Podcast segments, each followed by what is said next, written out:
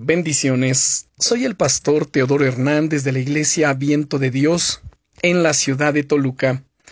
El devocional del día es Desarrolla buenos hábitos.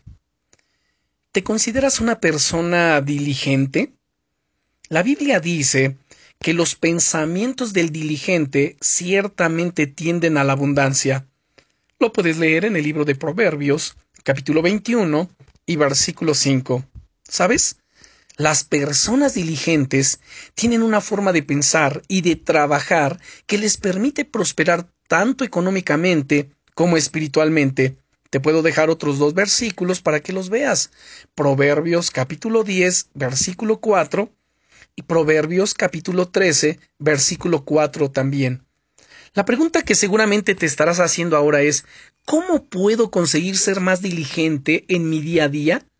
La respuesta se encuentra en los hábitos. Vamos a poner un ejemplo.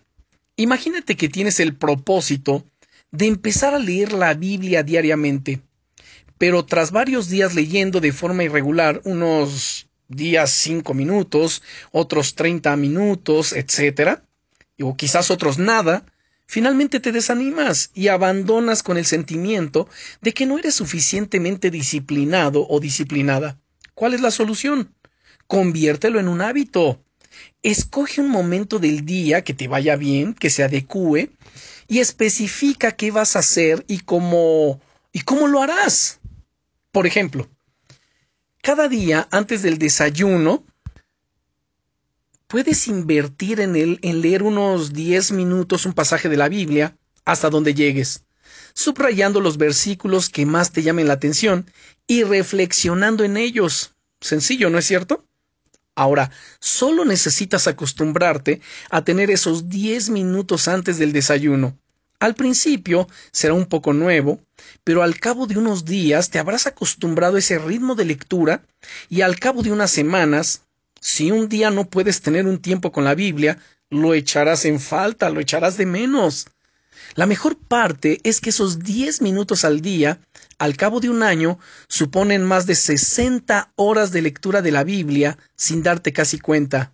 No está mal. Este principio es válido para cualquier área de la vida. De hecho,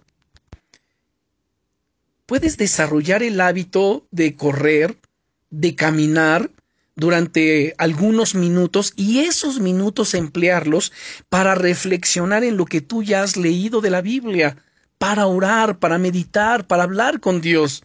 Y eso es maravilloso porque también afecta de manera positiva tu salud.